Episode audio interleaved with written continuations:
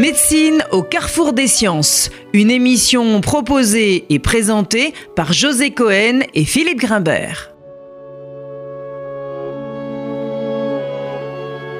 Bonjour à tous et nous sommes heureux de vous retrouver à nouveau pour notre émission euh, Médecine au carrefour des sciences, une émission qui change de format parce qu'elle va devenir mensuelle, mais elle sera un peu plus longue et donc nous aurons beaucoup plus de temps pour euh, discuter avec euh, notre invité, nos invités. Et donc justement, aujourd'hui, nous avons le grand plaisir de recevoir Ariel Kolonomos. Bonjour. Bonjour. Ariel Kolonomos, vous êtes directeur de recherche au CERI, donc le Centre de recherche internationale, et enseignant à l'Institut des sciences politiques de Paris. Vous êtes spécialiste de l'éthique des relations internationales, et vous publiez, ou plutôt vous avez publié il y a quelques mois aux presses universitaires de France, un ouvrage intitulé Le prix de la vie, le défi politique de la juste mesure. Euh, alors, je, crois que ce livre a été euh, écrit euh, un peu avant les événements qui composent notre actualité. Je pense bien évidemment à la pandémie liée au, au Covid. Mais évidemment, avec un titre pareil, il trouve un écho tout à fait pertinent dans ce qui nous préoccupe. Alors, avant de, rentrer dans, le vif du sujet, ce, titre, Un prix à la vie, est presque, contient presque une dimension un peu provocante parce que oser parler aujourd'hui, euh, très à distance de toute philosophie morale de prix à la vie peut paraître un peu, un peu choquant, non? Presque. Pourquoi ce titre? Oui, enfin, tout d'abord, euh, je vous remercie beaucoup de, votre invitation, de la possibilité de cette discussion. Euh, un, prix à la vie, pourquoi? Parce que je pense que c'est une question euh, qu'il faut euh, nécessairement affronter et il faut l'affronter d'un point de vue politique. Alors c'est vrai, vous mentionnez d'emblée enfin, les réticences qu'on peut avoir à, la formuler en ces termes. Et ce sont des, réticences qui sont liées à nos conceptions morales. D'un point de vue moral, on pourrait considérer que la vie est inestimable. Euh, qu'elle a un prix infini, donc qu'elle est inestimable. Et ça, on le voit dans plusieurs philosophies morales, euh, dans, le Talmud. Enfin, il y a des, discussions à la fois morales et religieuses qui, qui vont dans ce, dans ce sens. Mais euh, dans, dans l'espace du politique, qui est aussi un espace où on pose un jugement sur le juste et l'injuste, et aussi un, qui a un espace qui a une dimension normative, eh bien, il faut prendre des décisions et au regard de considérations qui touchent à, l'intérêt général. Et que se passe-t-il? Le, politique, c'est ce, euh, lieu où ces, agents, et donc en particulier l'État, eh bien l'État est responsable de ses actes. Et quelle responsabilité plus grande que la vie de nous tous et des êtres humains et des sociétés qui, composent cet État? Et en même temps, comme dirait l'autre, eh bien cet État est tenu par des considérations matérielles euh, qui sont de l'ordre des intérêts. Et donc il doit faire cet exercice qui est extrêmement difficile de mise en balance d'un côté des vies et de l'autre côté maintenir le cap des intérêts dont il est aussi responsable, de la gestion de ses intérêts dont il est aussi responsable. Sinon, eh bien, c'est le déséquilibre. Oui, alors justement, donc vous abordez cette question du prix de la vie sur un angle politique, et dites-vous, d'une certaine façon, quand vous reprenez un peu l'histoire de cet euh, abord politique de cette question, il y a eu, euh, alors je ne sais pas s'il faut la découper sur, un plan, sur le plan historique, mais euh, finalement un abord que vous qualifiez de patriarcal et un abord que vous qualifiez de paternaliste, c'est-à-dire le premier euh, ayant une gestion plutôt liée à des intérêts et le deuxième plutôt à une forme d'attention ou de protection des populations. Est-ce que vous pouvez justement revenir et prendre le temps de revenir sur ces deux concepts et dire finalement si l'un a totalement succédé à l'autre ou si ces questions continuent de s'affronter aujourd'hui dans, dans un champ très contemporain? Oui, euh, merci. Justement, enfin, ce, ce, prix de la vie, euh, il, a, il a deux versants c'est que euh, oh, d'une, part, euh, le politique et euh, l'État, mais ça peut être un royaume ou une organisation internationale, peut être amené à prendre des décisions qui vont être coûteuses en vie humaine. À ce moment-là, un État, par exemple quand il décide de partir en guerre, va décider de payer avec des vies la poursuite de ses intérêts. C'est très brutal comme vision des choses, mais quand on regarde l'histoire de la guerre, c'est bien ce qui, ce qui se passe. Et dans ce chapitre, dans, dans, dans ce livre, un chapitre sur la question de la proportionnalité. Quelle est la juste proportion de l'usage de la force? Et dans la proportionnalité, on met en balance justement des intérêts militaires, des intérêts, et de l'autre des vies, des vies humaines. Il ne faut pas qu'il y ait un trop grand déséquilibre. C'est une mesure qui est très difficile à apprécier, mais elle fait partie des règles de la guerre. Et d'une manière générale, quand on part en guerre, on se demande mais quels seront les dommages causés et pourquoi on y, euh, pourquoi on y va? Et ça, j'appelle ce, cette dimension, je, je montre que c'est un versant du politique et c'est un versant que j'appelle patriarcal. Disposer de la vie des autres au nom de ses intérêts. Il existe toujours, parce que je, pense évidemment à, ces conflits sur lesquels la France est engagée, quand on annonce de manière dramatique la perte de quelques soldats, on voit bien l'effroi dans la population, la nécessité de le justifier, comme si finalement même dans cette dimension-là, c'est-à-dire le moment où l'État est dans cette fonction patriarcale, quelque chose du prix de la vie est devenu tellement cher ou tellement exorbitant que même dans un domaine, même sur le terrain des opérations, la mort est presque finalement euh, de l'ordre de l'insupportable ou euh, un événement qui n'aurait pas dû avoir lieu, comme si finalement cette fonction patriarcale, elle avait totalement disparu. Les, les, les, morts ne doivent pas être inutiles. On, dit, voilà, mourir pour une cause, mourir pour défendre le territoire d'un pays, mourir pour se défendre, mourir pour acquérir des avantages militaires. Cette dimension-là du, politique, elle est indépassable. Mais ce qui se passe, en effet, vous, avez raison, c'est que on supporte moins qu'on paye trop avec des vies. Et lorsque l'on regarde l'histoire de la, de, la guerre, eh bien, euh, on dit toujours avec les guerres, euh, c'est terrible, euh, ça n'a jamais été aussi violent, etc. Mais c'est faux. quand on regarde l'histoire des guerres, notamment menées par des Occidentaux, mais pas, mais pas uniquement, eh bien le nombre de, morts, notamment des, civils, diminue et également le nombre de morts des soldats. Ils sont plus, ils sont plus protégés. Et ça, c'est lié à, beaucoup de, de, facteurs, notamment l'évolution des technologies, mais aussi une pression très forte. Ces morts sont insupportable. Euh, en France, des familles de soldats ont voulu euh, poursuivre en justice euh, l'armée française pour, pour, cause de négligence parce que eh bien, certains de leurs proches étaient morts en Afghanistan dans une, dans une grotte. Ça, c'est du, du, jamais vu. Cette, cette pression-là est très forte. Mais en même temps, un État dispose nécessairement des, des, vies de ses, de ses citoyens lorsque des intérêts très forts sont en, sont en jeu. Et alors, de l'autre côté, euh, il y a ce, deuxième, euh, ce, deuxième versant, en effet, où là, il s'agit de payer pour des vies. C'est ce que j'ai appelé un versant philanthropique, faire le bien. Et, euh, sur ce versant-là du politique, qui là aussi, de toute façon, eh bien, a toujours existé, mais c'est une question de mesure entre l'un entre l'un et l'autre, payer avec des vies et payer pour des vies. Et donc, payer pour des vies, eh bien, c'est compenser des pertes de vie humaine, c'est céder sur ses propres intérêts pour sauver des vies. Voilà, enfin, un Donc de ce, sont les, les, politiques de santé, bien sûr, de santé publique. Alors, et puis c'est aussi une actualité là immédiate, qui a d'ailleurs soulevé certaines polémiques, la libération de cet otage dans des conditions particulières, où finalement on a vu euh, des interrogations soulevées sur la question du prix qui avait été payé. Était-il adapté à la situation? Je ne sais pas si cet événement vous a fait réagir justement de, à l'aune de votre travail. Euh, bien sûr, la, situation de la, prise d'otage euh, confronte le, fait se confronter euh, le politique à, des choix compliqués. D'une part, il a la possibilité de ne pas négocier parce qu'il veut préserver ses intérêts et il va faire payer aux vies de l'otage le prix de la préservation de ses intérêts. et puis, il a la possibilité de négocier ce qui est par ailleurs assez humiliant pour un, euh, pour, euh, pour un État de négocier avec des criminels, eh bien, euh, il a la possibilité de, de négocier et à ce moment-là, éventuellement, d'accepter de faire des concessions politiques sur ses propres intérêts.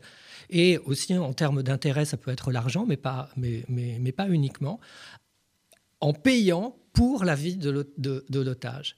Et là, il y a différentes traditions politiques. Les, États ne réagissent pas tous de la même, de la même manière.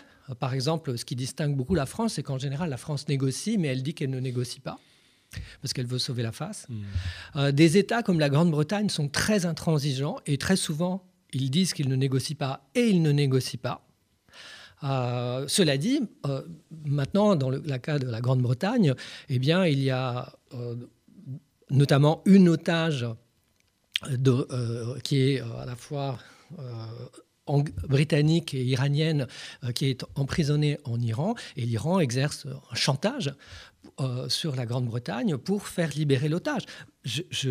une de mes collègues au série à Sciences Po est en ce moment dans une prison euh, iranienne, injustement accusé, des accusations de toutes pièces, et euh, l'Iran essaye de négocier avec la France sa libération. C'est inacceptable, mais cela existe, et les États, eh bien, souvent, de plus en plus maintenant, justement parce que payer pour la vie est légitime, ils euh, s'engage dans des négociations et il est juste qu'il en soit ainsi. La, vie doit primer euh, sur, euh, sur, les, sur, les, sur les intérêts. Ensuite, évidemment, il y a une discussion sur le juste prix. la libération de cette humanitaire, après tant, après tant d'années, eh bien, des, des, djihadistes ont été libérés. Est-ce que c'est une concession qui est, qui est trop forte?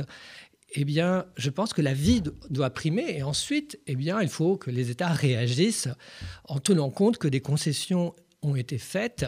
Et ensuite, dans le futur, il est temps de rattraper, euh, euh, de rattraper ce, euh, cela. alors, vous, vous, parliez de la, évidemment de, de, la disparité internationale. C'est vrai également dans cet axe philanthropique en ce qui concerne les politiques de santé publique et la manière dont on, sur des États très voisins, comme par exemple la France et, la Grande-Bretagne, qui ont des rapport au prix de la vie et aux dépenses publiques engagées ou pour une vie qui sont extrêmement différentes d'une nation à l'autre. Hein, vous intégrez, j'imagine, bien sûr, cet élément également.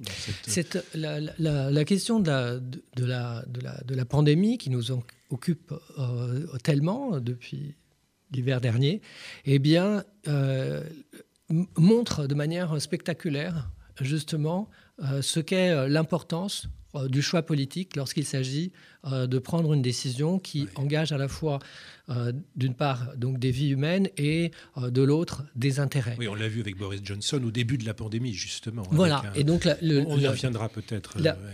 La, la, comparaison entre, le, entre, les, entre les pays est très intéressante, les différences, mais aussi les similarités.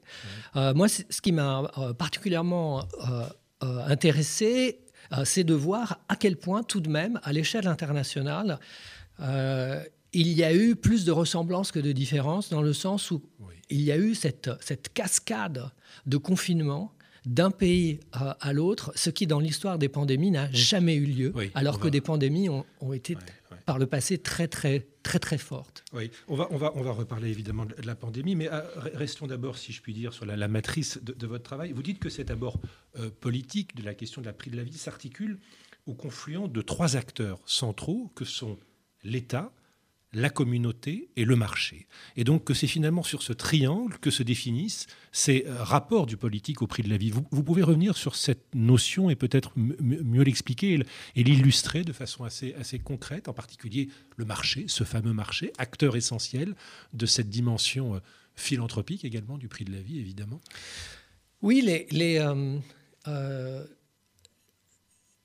il y a véritablement trois espaces où cette question-là euh, euh, se, pose. Alors d'une part, euh, l'État qui est aujourd'hui, en tout cas dans, notre organisation politique, l'acteur qui est le plus aux commandes, qui fait des lois, qui oriente euh, des doctrines économiques, politiques euh, ou sanitaires et qui peut décider. Vous voyez aujourd'hui enfin, le président de la République qui prend la parole et qui dit, ben voilà, moi j'ai, décidé cela. J'ai écouté d'une part les médecins, mais enfin ça il ne le dit pas trop, mais j'ai écouté aussi des économistes et voilà, ma décision c'est celle-là, c'est moi qui décide. Les États décident. Mais il y a aussi d'autres euh, acteurs, d'autres espaces où se pose la question du prix de la vie. Des communautés. Une communauté, c'est quoi? Ce sont des individus qui sont rassemblés euh, autour de valeurs communes et qui sont liés par euh, des liens de, solidarité. Vous preniez l'exemple des, des, otages. Eh bien, historiquement, la question du prix des otages était débattue dans les communautés euh, qui, d'appartenance des personnes qui sont prises en otage. Dans le judaïsme notamment, eh bien, d'un point de vue communautaire, cette question-là est déjà, euh, est déjà posée. Dans, dans, le, dans le Talmud, Maïmonide parle euh, des otages. Donc dans cet espace communautaire, il y a une discussion. En Israël, quand il est question d'otages, eh bien aussi, il y a cette référence au, judaïsme et à l'obligation de, de, solidarité. Ce n'est pas le seul aspect, parce qu'il y a aussi la logique de l'État. Et et puis pour les pandémies, bah, les communautés euh, des, des, ONG, des organisations philanthropiques. Bill Gates, ce n'est pas un État, mais c'est une communauté philanthropique. Et il prend la parole, et d'ailleurs, il a, il a un rôle important. Enfin, Bill Gates, lorsqu'il distribue de l'argent pour lutter contre la malaria en, Afrique, c'est une, une logique de communauté. Et puis enfin, il y a le troisième espace. Euh, qui, peut, qui peut choquer, mais, mais le marché aussi attribue euh, des valeurs monétaires aux, vies, euh, aux vies, humaines. Aux, vies humaines. Et, euh, et, là, vous avez, beaucoup d'économistes, mais ça a des incidences très pratiques dans le domaine assurantiel notamment, et dans le domaine aussi des politiques publiques, parce que l'État intègre ces, ces données. Eh bien, des économistes considèrent que l'on peut attribuer une valeur de la vie statistique qui dépend de la somme d'argent que vous êtes prêt à dépenser pour vous prémunir d'un risque que vous pouvez établir de manière probabilistique. Plus vous payez pour un risque euh, qui est faible, et plus cette valeur de la vie augmente. Moins vous payez pour un risque qui est élevé, et plus la valeur de la vie euh, est, euh, est, faible. Bien sûr, c'est le principe des assurances, évidemment. Oui. Et cette, cette donnée-là, elle est intégrée aussi au sein de l'État. Un État qui décide de remplacer une autoroute parce que euh, celle-ci est dangereuse, eh bien, il, il opère ce calcul. Ou la, politique de sécurité routière, par exemple, Exactement. qui est entièrement basée sur cette, euh, sur cette euh, articulation-là. Et dans ces trois lieux, enfin, c'est, se met en place une une réflexion et une action sur ce qu'est le juste prix de, euh, de, la vie. Mais ensuite, dans nos systèmes politiques, c'est vrai que l'État a un rôle euh, très, euh, très, très important.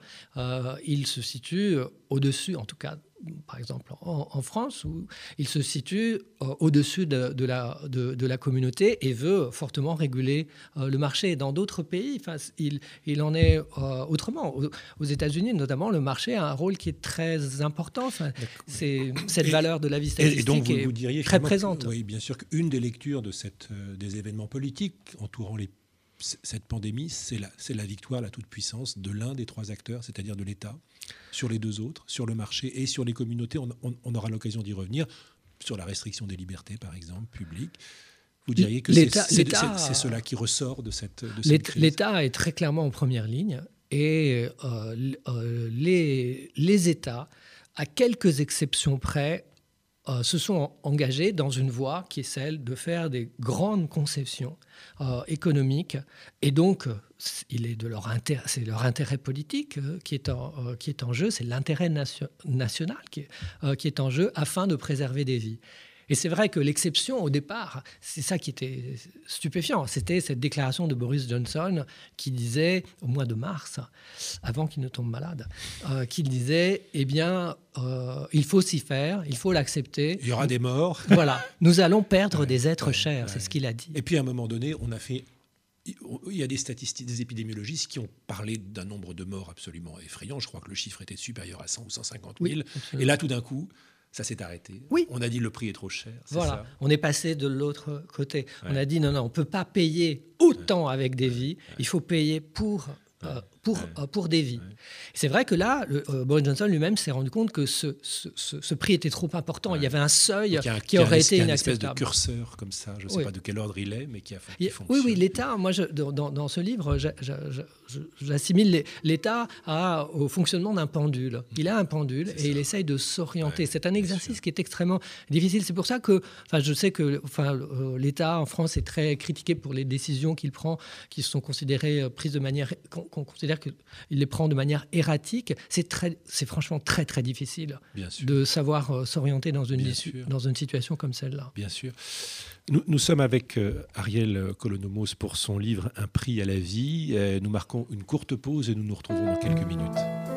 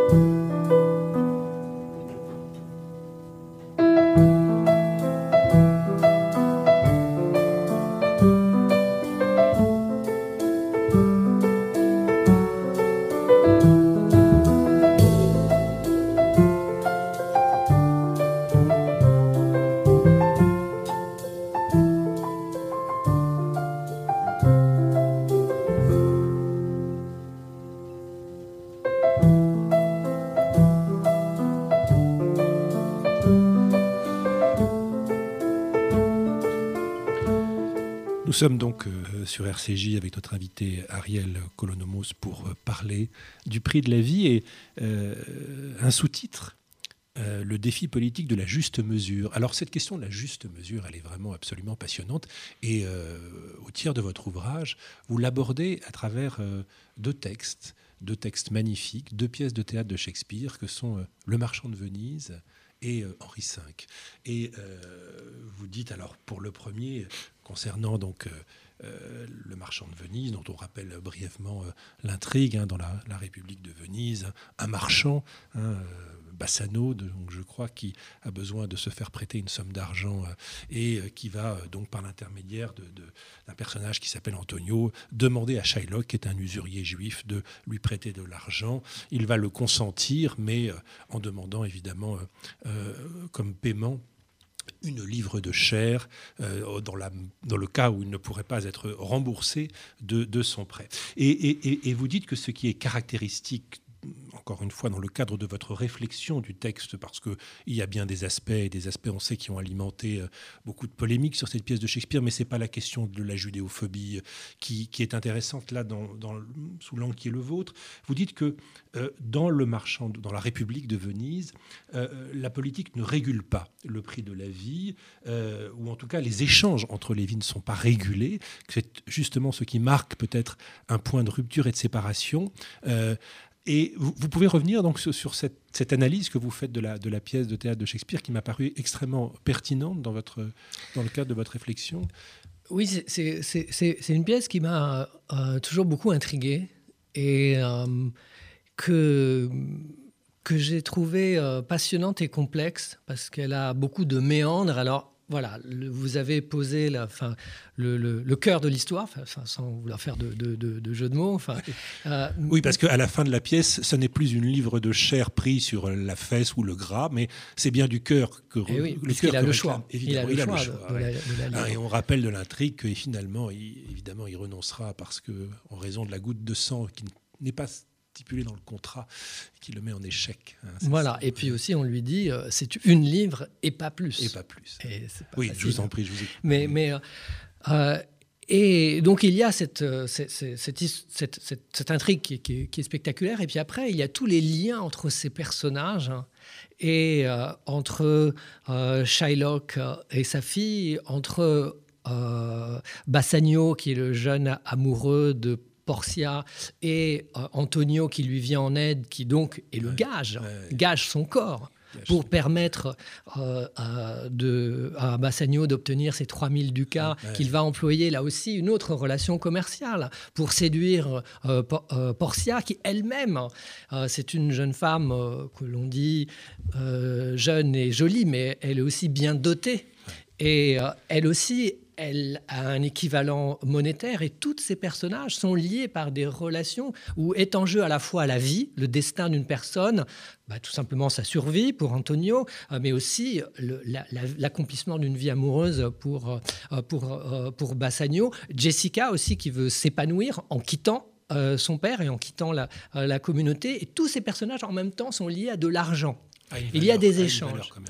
Et alors, c'est vrai que ce qui est stupéfiant dans cette, euh, dans cette histoire, c'est que eh bien, c'est un, un, un, régime politique où cette règle du marché ou imaginez quelqu'un, voilà, euh, qui, euh, qui, qui va vous voir et qui dit, mais voilà, moi je veux vous emprunter de, l'argent, euh, professeur, et, et vous, vous ne l'aimez pas tellement. Vous dites, mais oui, mais moi, je veux bien vous prêter de l'argent, mais en même temps, engage, vous, je vais, en plus vous êtes médecin, c'est facile pour vous, je vais vous prélever une, livre de, de chair. Un État, aujourd'hui, n'accepte pas cela. C'est-à-dire qu'un État pose des limites notamment des limites morales, mais aussi politiques, parce que c'est un vrai dérèglement ensuite euh, au marché. Euh, et, c'est ça la différence, alors que Venise ne le fait pas et laisse libre cours à la fois au marché et aux logiques de communauté, parce que ce qui est en jeu aussi, c'est les, rapports, euh, c'est un euphémisme pour le moins difficile, entre les, chrétiens et, les juifs dans le ghetto. Et ce sont ces deux logiques qui prévalent à Venise à ce moment-là, le marché et la communauté. Et ce que cette pièce-là montre, c'est la nécessité d'une régulation politique. Alors à la fin, il y a la magie de, Shakespeare, où là, c'est une femme, enfin c'est Portia justement qui se déguise en avocat et qui met en échec depuis le contrat euh, stipulé par Shylock, qui n'avait pas été assez, avisé pour imaginer qu'on aurait pu euh, euh, critiquer ce contrat, mais dans une logique purement contractuelle et économique, eh bien, qui met en échec Shylock. Mais un État tel qu'on envisage aujourd'hui, c'est-à-dire l'État moderne qui, débute, euh, enfin d'ailleurs, qui prend sa source euh, euh, au XVIIe siècle. Enfin, voilà, déjà il y a longtemps, mais dans cette logique-là de l'État, un tel marché serait impossible. L'État, même l'État le plus faible et le plus libéral, euh, régule ce, genre de, ce genre de marché. Alors j'opposerai simplement euh, un fait bien triste, qui est le fait que la grande majorité des transplantations d'organes dans le monde sont l'objet d'une relation commerçante entre euh, le donneur et le receveur, et que c'est comme ça que sont régis, en dehors bien sûr des pays occidentaux, où la législation dite d'Istanbul, évidemment, établit des règles extrêmement strictes, mais malheureusement, beaucoup d'États ne s'y soumettent pas. Donc finalement, mais en même temps, là, c'est pour le bien-être du patient. Là, c'était pas pour le bien-être d'Antonio. Alors l'autre exemple que vous citez, bien sûr, c'est tout à fait autre chose. C'est Henri V, mais là, c'est la question de la guerre, la question de sa juste euh, arithmétique, qui pose aussi la question de la juste mesure, d'une certaine façon, avec Henri V. oui, et, Henri V, euh, je, me suis, je me suis rendu compte que euh, la, question de la juste mesure est une question qui, qui, apparaît dans un très grand nombre de pièces de Shakespeare. Il y a même une pièce qui s'appelle Mesure pour mesure. Une autre pièce très décriée de Shakespeare. Voilà. Et, euh, euh, et, et, donc, dans euh, Henri V, c'est une pièce qui est spectaculaire parce qu'elle met en scène ce, ce, personnage qui est ce jeune roi flamboyant qui, qui décide de partir en guerre contre, contre la, contre, la, contre le royaume de France. Euh, il réclame son dû. Et là aussi, euh, c'est lié à une logique contractuelle et à une logique aussi économique en termes d'intérêt. Il dit, mais voilà, le royaume de France m'appartient. Euh, parce que, eh bien, il revenait à une de mes ancêtres, euh, une femme, et vous, vous l'êtes approprié parce que vous considérez que les femmes ne peuvent pas hériter d'un royaume. Et il, dénonce cette, euh, cette, règle, il dit que cela lui, cela lui appartient. Les Français, évidemment, refusent, et donc il, part, il part en guerre contre, contre la France. Et dans cette pièce, à chaque fois, sont débattues des questions qui touchent à la fois aux vies humaines et aux intérêts militaires. Et donc Shakespeare euh, dessine le, tableau d'une arithmétique politique où eh bien, euh, les, combattants euh, s'enorgueillissent de tuer des, des, ennemis et en même temps de ne pas euh, concéder des pertes au sein de leur propre rang. Et il dit, mais euh, Henri V, c'est le nombre parfait. Nous avons tué beaucoup de Français et très peu d'Anglais euh, sont, sont, morts et nous avons atteint notre objectif, notre avantage militaire qui est de conquérir ces villes progressivement. Il, est, il, a, il, a, il, a, connu beaucoup de, de, victoires, Henri, Henri, V, et il est arrivé à ses fins. Et là aussi, il est une question de vie, c'est une question de, de vie, puisqu'il épouse la fille du roi de France, et qui devient sienne. Euh, et cette vie euh, lui, euh, lui, lui appartient, et cette vie va dans le sens de ses intérêts politiques, puisqu'il veut à ce moment-là, justement, enfin, rassembler ces deux royaumes qui deviennent, qui deviennent l'Angleterre. Mais ce qui, m'a intéressé dans cette pièce-là, c'est de montrer aussi la continuité de cette question du prix de la vie, que l'on va retrouver ensuite, mais aussi la différence, parce que les règles que l'on va appliquer en guerre aujourd'hui ressemblent à celles d'Henri V, mais elles ne sont pas exactement les mêmes. L'arithmétique ne sera pas exactement la même. Alors, gestion donc politique du prix de la vie pour le présent, mais ce qui est très intéressant dans votre livre, c'est que vous dites que cette question ne s'adresse pas qu'à notre présent, elle s'adresse au passé, et le regard que nous portons, et on le voit bien avec la question euh, euh, des mémoires, la question par exemple de l'esclavage, euh, et aussi au futur. Alors évidemment, on est, on est au cœur de cette question sur la responsabilité que nous avons avons aujourd'hui vis-à-vis des générations à venir, en particulier sur les politiques écologiques. Et je trouve cette question très intéressante de montrer qu'elle a finalement deux échos dans le temps bien, bien, bien particuliers, cette question du prix de la vie, le passé et le futur. Oui, la, lorsque l'on fait euh, euh, l'histoire des, des, réparations, des, négociations qui suivent les conflits et, les guerres, on se rend compte que la question des, euh, des réparations est très ancienne. Oui. Et dans, des temps euh, plus, plus anciens, pendant l'Antiquité euh, notamment, eh bien, euh, c'était très clair. Enfin, le, vaincu devait, devait payer, malheur au vaincu, et le vainqueur avait un butin qui était la récompense. Bah, la, guerre est un, est, un, est, un, est un tournoi, vous gagnez, vous touchez le gros lot. Hmm. Et progressivement, Enfin, cette, cette, cette, vision-là, euh, c'est nuancé, mais enfin, tout de même, il apparaît plus logique que ce soit le vaincu euh, qui, qui, paye et qui donne des biens aux gagnants. Imaginez une guerre où finalement c'est l'inverse, c'est le, le vainqueur qui paye euh, des, des intérêts aux vaincus. C'est ce qui prévaut aujourd'hui. Et alors aujourd'hui, la, particularité de, de, de la situation contemporaine, c'est que on se trouve dans une situation où certes les vaincus, les vaincus payent, mais aussi, les et aussi à certains moments les vainqueurs. Et alors, à certains moments, euh, euh, à propos d'occurrences bien, euh, bien particulières, mais par exemple, c'est c'est le cas de des demandes de réparation d'esclavage. Enfin, les, les États occidentaux ont, ont, profité honteusement de cette traite, mais ils étaient les gagnants. Et en même temps, aujourd'hui, on, leur euh, demande euh, de donner des, réparations aux, euh, aux, victimes qui ont été dominées par, par eux. Et ça, c'est plutôt, ça, c'est plutôt nouveau dans, dans l'histoire des, des, réparations. Et en raison de la sensibilité que nous avons vis-à-vis des vies humaines, et en raison du fait que payer pour des vies est devenu si important, ces demandes peuvent être davantage entendues. Et je trouve que là, il y a une question de justice qui qui est importante et qu'il ne faut pas négliger. En même temps, empiriquement, du point de vue des faits, dans la mesure où justement ces événements sont anciens, et aussi que cette question de l'esclavage est très, euh, est très complexe parce qu'il n'y a pas uniquement des États occidentaux et des esclaves qui qui n'existe plus. Il n'y a que des descendants hmm. euh, euh, d'esclaves et il y a des descendants de pays qui, qui, ont profité de cette, euh, de cette traite, voire même des entreprises. Mais avec des entreprises, c'est plus simple d'une certaine manière parce que ça implique moins de monde.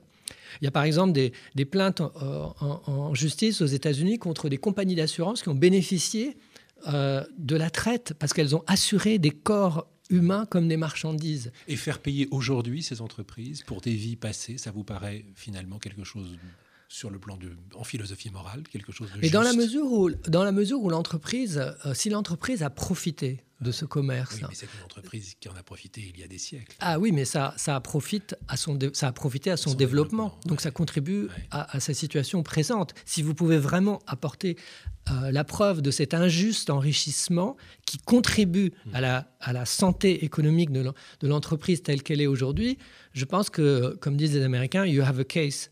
Et vous avez euh, des arguments hmm. euh, là.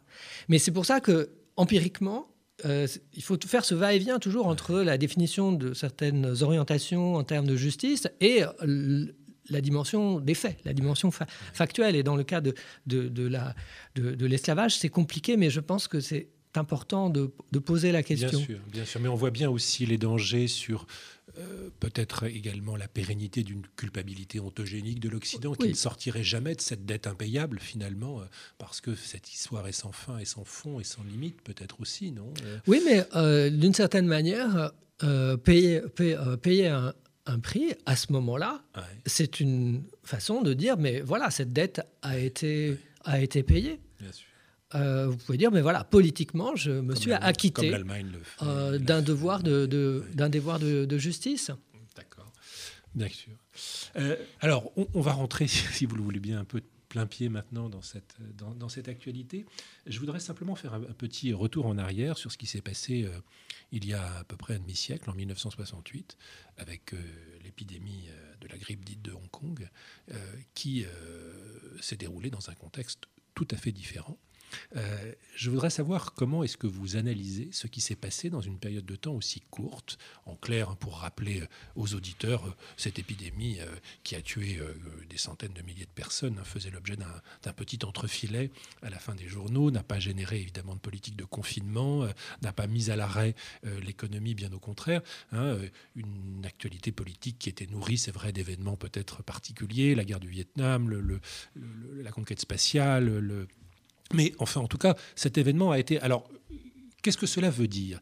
Est-ce que ça veut dire que sur le plan purement anthropologique, en un demi-siècle, nous avons changé de paradigme et que le prix de la vie est passé de ce qu'il était en 1968, où on, acceptait euh, quelques dizaines de milliers de morts, quelques centaines de milliers de morts. Et puis euh, aujourd'hui, euh, quelque chose de tout à fait autre qui s'est imposé dans cette période de temps si courte. Et là, on ne bascule pas à des siècles en arrière. Quelle est votre, votre analyse de ce qui nous différencie radicalement de cette période qui est pourtant très proche? Et, je crois que enfin, le, le, le, mot de révolution n'est pas assez fort pour décrire ce qui s'est passé. C'est en effet une vraie révolution anthropologique. Euh, on est passé d'un monde, en effet, comme vous le rappelez, qui n'est pas si ancien que, que, que, cela, où primait l'indifférence et où la vie devait continuer comme avant et euh, les commerces euh, ouvrir, les cinémas se, se, remplir et les stades regorger de monde. et où, en effet, j'ai regardé dans, les archives du monde deux articles en deux ans sur la, la, la grippe. Euh, de, 68. C'est proprement stupéfiant. Et euh, on considérait qu'il fallait accepter ces, morts, 30 000 morts en France, des millions de morts dans le monde. C'est sidérant enfin, quand, on, pense à, où, on, où, on, en est aujourd'hui. Et, et c'est vrai qu'on est passé d'un on est passé d'un monde à l'autre. Le monde où on acceptait de, de, payer avec des vies la poursuite de ses intérêts, euh, c'est-à-dire ne serait-ce que 1968, euh, et où la question d'un confinement généralisé mais aurait semblé tout à fait euh, lunaire. Et même les, confinements des, villes, ça n'aurait eu aucun sens à, l'époque. À un monde où on décide de payer massivement pour des vies. Et la, dans, l'histoire des pandémies, les, les confinements à l'échelle nationale n'ont jamais existé. Euh, euh, dans le meilleur des cas, il y avait des confinements de, quartiers ou éventuellement quelques villes, mais surtout des, quartiers. Là, euh, le monde s'est éteint en, mars. Et, il y a eu des confinements de pays, pays par pays par pays. Ça ne s'est jamais vu. Et ce qui est paradoxal, c'est que jamais on a eu autant à perdre, puisque le commerce s'est autant développé, et jamais eh bien, justement, on a décidé de céder sur ses intérêts. Auparavant, les concessions économiques qu'on aurait eu à faire étaient moins importantes et on aurait pu euh, sauver, des, euh, sauver des vies. Aujourd'hui, on est passé dans un, dans un autre monde qui est lié à beaucoup de facteurs. Je pense que la question du progrès des droits, la question eh bien, de, la, de la sensibilité liée à la mémoire, à la mémoire, des, à la mémoire des guerres, le progrès de la médecine, c'est-à-dire que si nous avons ces moyens pour le faire, nous devons les utiliser. Si la vie se rallonge, chacun a le droit au, rallongement de la, euh, de la vie. Il y a toute une conjonction de facteurs. Et aussi, il y a une autre chose qui, me semble très intéressante. dans un ouvrage précédent, j'avais travaillé sur les prédictions. Et là, on voit aujourd'hui, c'est une différence avec, euh, avec 68, euh, on voit aujourd'hui une information en continu où on nous parle non seulement des morts passées, mais les épidémiologues aussi font des projections sur le futur pour nous dire si vous ne faites pas cela, il y aura autant de morts. Vous parliez de Boris Johnson et ses prédictions. On lui a dit voilà, vous continuez comme ça, bah, c'est 150 000 morts, de 150 000 à 200 000 morts en Grande-Bretagne. Et ça, ça n'existait pas auparavant. Et il y a un climat, c'est vrai, assez anxiogène, où on nous matraque euh, toute la journée de chiffres, etc. Et on nous parle de voilà, que se passera-t-il si vous ne faites pas euh, cela? Donc il y a une alerte qui n'existait pas auparavant et où en effet en 68 a primé l'indifférence la plus totale devant ce qui se passait, qui était connu. Les médecins savaient qu'il y avait euh, des personnes qui arrivaient à l'hôpital et des personnes qui ne sortaient pas de l'hôpital parce qu'elles oui, Et, alors ce qui est paradoxal, c'est alors qu'on vit dans une période où euh, la toute-puissance du marché n'a jamais été à ce point consacrée, en tout cas par rapport à ce qu'elle l'était, on voit finalement ce troisième acteur dont vous parliez plutôt en recul. On a même vu des grandes firmes qui sont engagés dans la course à la fabrication d'un vaccin, parler de la fabrication d'un vaccin à prix coûtant. Quand on sait évidemment à quel point c'est pas une formulation euh, qui est habituelle pour les, majeurs des, grandes compagnies pharmaceutiques, on voit bien évidemment cet effacement de ce troisième acteur face à cette, à cette crise. Ça vous a surpris euh, C'est-à-dire que euh, euh, absolument, c'est une question qui est très intéressante, cette question de la, fabrication à, prix coûtant, enfin de, la, vente à prix coûtant des, euh, vaccins qui est déjà anticipée. Euh, ce, qui, est en jeu ici, c'est le marché qui a intégré le fait qu'il ne peut pas faire autrement. Et il a intégré le fait qu'on est aussi dans un marché de la vertu, c'est-à-dire que l'entreprise doit apparaître comme vertueuse. Profiter, parce que si les compagnies euh, pharmaceutiques vendaient à des prix exorbitants ces, euh, ces vaccins, en espérant qu'elles pourront produire ces vaccins. Eh bien, à ce moment-là, on leur dirait qu'ils feraient de l'argent avec euh, les vies humaines, qu'ils feraient commerce des vies humaines. Ils auraient du sang sur les mains, d'une certaine manière. Et, et elles ne veulent pas qu'on les perçoive de cette manière-là. Donc, pour leur survie économique, elles ont intégré le fait qu'elles vont faire des concessions.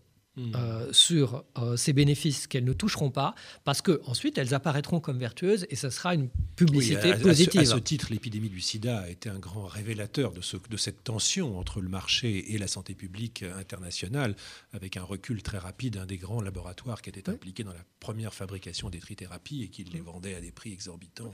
Et les ONG ont eu un rôle important, les ONG qui militent en faveur des génériques, enfin vous savez ça mieux que, mieux que moi, ont, ont, un rôle euh, très important dans la régulation de ce marché. Mais le marché intègre euh, ces, euh, ces, ces, données. Après tout, enfin, décider de la politique d'une entreprise et la politique de ses prix, c'est aussi tenir compte de l'opinion publique et du regard qui sera apporté sur l'entreprise. Sur et alors, juste ce, ce, ce, deuxième temps-là de la crise, enfin, ce deuxième temps de la première vague, qui a été le moment du déconfinement. C'est-à-dire ce moment où tout d'un coup, l'État dit l'État euh, accepte à nouveau de reprendre des risques, c'est ça, pour euh, justement euh, tenir compte de ces équilibres, notamment des équilibres du marché. C'est comme ça que vous le percevez, la, manière dont, dont s'est mis en place ce, processus? Oui, à, mon sens, vraiment. on voit là justement le rôle du politique comme pendule. C'est-à-dire que dans un, dans un, dans un, on, peut faire la, chronologie de, de, cette crise. Dans cette crise débute, semble-t-il, euh, en Chine.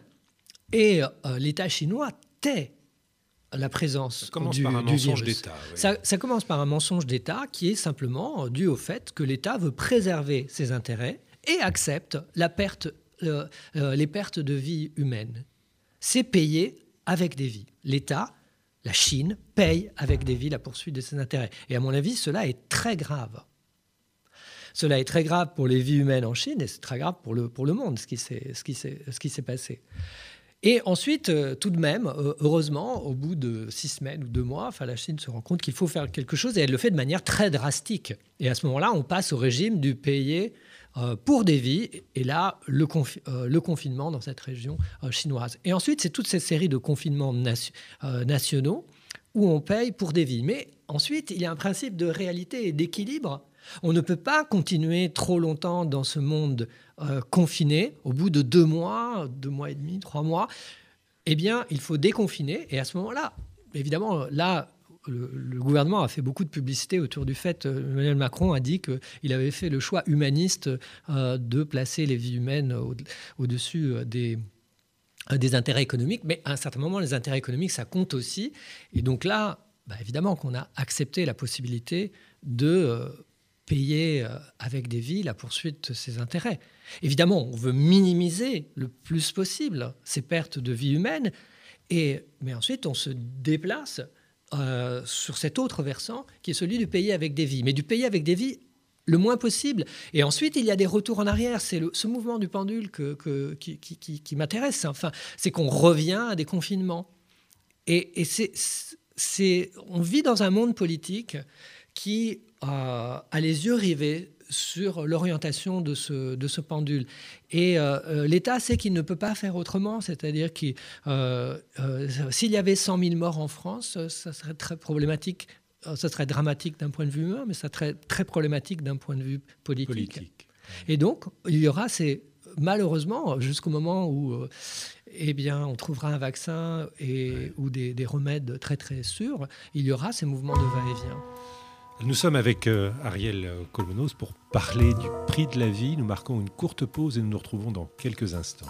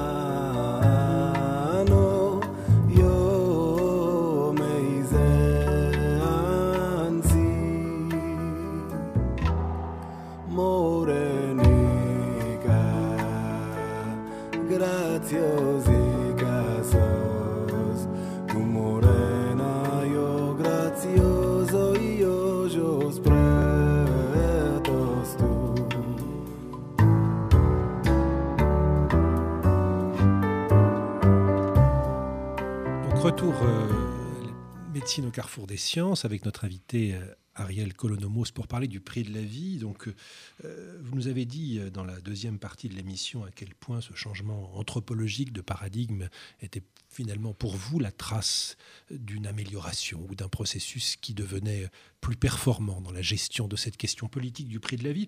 Je voudrais vous faire réagir sur euh, une phrase et un ouvrage euh, d'Olivier Ray dans son livre qui s'appelle L'idolâtrie de la vie, qui dit que euh, pendant très longtemps, le sacré, en tant qu'il commande un respect absolu, se trouvait placé au-dessus de la vie. Euh, c'est d'ailleurs pour cette raison qu'on pouvait évidemment envisager des sacrifices hein, au nom du sacré euh, de la vie. Et euh, Olivier Ray pose cette question, comment la vie nue, la vie pour ce qu'elle est, c'est-à-dire la vie, l'existence humaine, en est-elle venue à ce point à prendre la place de toute autre forme de sacralité et ces sacralités, on peut les décliner sous différentes formes, les libertés individuelles. bon, vous voyez évidemment de, à quelle sacralité on peut euh, peut répondre cette dimension. Au point que sa conservation, la conservation de, de la vie, euh, semble être devenue le fondement euh, ultime de toute légitimité politique aujourd'hui à définir, donc, au nom de ce prix de la vie, les politiques publiques. Alors, je voudrais vous demander, au-delà de la question que, qui est, et du sujet qui, est la vôtre, ce que cela nous apprend finalement, euh, euh, euh, du rapport des populations à, la politique. Et finalement, est-ce que ça veut dire qu'il n'y a plus de limite aux servitudes que nous sommes capables d'accepter aujourd'hui, au nom même de ce que Olivier Ray qualifie de l'existence nue, c'est-à-dire de l'existence pour elle-même? Si on voulait pousser un peu plus loin, on dirait que c'est presque l'incarnation de la formulation nietzschéenne du dernier homme qui n'a plus que son existence euh, si je puis dire, physiologique comme référent et comme élément de valeur, et que c'est bien parce qu'elle est dépossédée de toute possibilité de transcendance ou de sacralité autre qu'elle a ce prix, ce prix euh, qui fait que nous sommes prêts à payer, quelle qu'en soit, euh, quelle, soit la, quelle que soit la dimension de ce qui nous est opposé en regard. Olivier Koulnomos, comment, Ariel. oh, pourquoi je vous appelle Olivier Ariel c'est à cause de Olivier Ray, excusez-moi. Euh, euh, le, prix de la vie euh, nous dit qui nous sommes. Je crois que c'est le, meilleur indicateur pour définir l'état d'une société. Et la définition de, son vivre ensemble et les règles primordiales qui régissent justement la vie des, citoyens. Ce prix a, ce prix a, évolué et il correspond à nos préférences et à nos, et à nos valeurs. Mais les, les, les, les, acteurs religieux peuvent tout à fait aller dans ce sens-là. Encore une fois, je, citais eh bien, l'exemple du, du, Talmud. Et euh, au sein de la communauté juive, euh, c'est une coutume de payer des rançons pour euh, sauver des otages. Et ça, c'est jusqu'à de nouvel ordre, c'est du religieux. Enfin. Oui, oui. Et la charité, dans, dans, le domaine, dans le domaine chrétien, dans les règles de la guerre, je pourrais donner beaucoup d'exemples qui montrent que la, la tradition de la guerre juste vient du christianisme. Hein et elle s'intéresse à la minimisation euh, euh, des pertes de, vie humaine, quand bien même euh, ça peut impliquer certaines concessions politiques oui, vis-à-vis des avantages qui est à l'origine de cette grande transformation du sacrifice de la vie au sacré à la vie comme sacrée. C'est bien le message chrétien par excellence. Alors c'est vrai que cette dimension-là est, plus présente aujourd'hui, mais elle n'est pas à n'importe quel prix. C'est-à-dire que n'importe quel prix, euh, c'est le terme qui est utilisé, euh, soit par ceux, euh, ben Macron par exemple disait que quel qu'en soit le prix. C'est pas vrai, bien sûr que non. Enfin, on a ensuite déconfiné parce qu'on s'est rendu compte que le prix est trop élevé. C'est eh bien une question de mesure et de ce qui est considéré comme excessif ou acceptable. Alors, certaines personnes pourraient dire que la réaction face au Covid a été excessive et que il faudrait accepter 100 000 morts aujourd'hui pour permettre à l'économie de, de, fonctionner. Certaines personnes ont une sensibilité différente. Il se mmh. trouve qu'elles ne sont pas majoritaires, ces, ces personnes-là. Et je pense que cette réaction-là, de, de, de, cette sensibilité importante vis-à-vis du prix de la vie, elle est liée à la mémoire. On a en mémoire euh, des guerres euh, qui sont meurtrières et qui euh, choquent aujourd'hui, et on se dit plus jamais ça.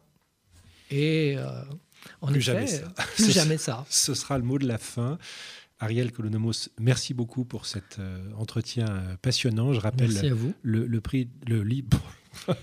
décidément, le titre de votre livre, Un prix à la vie, le défi politique de la juste mesure, c'était euh, Médecine au carrefour des sciences, préparé avec euh, l'aide euh, de Fabienne Cohen-Salmon à la technique Louise Denis. Et nous aurons le plaisir de vous retrouver dans un mois pour une prochaine émission.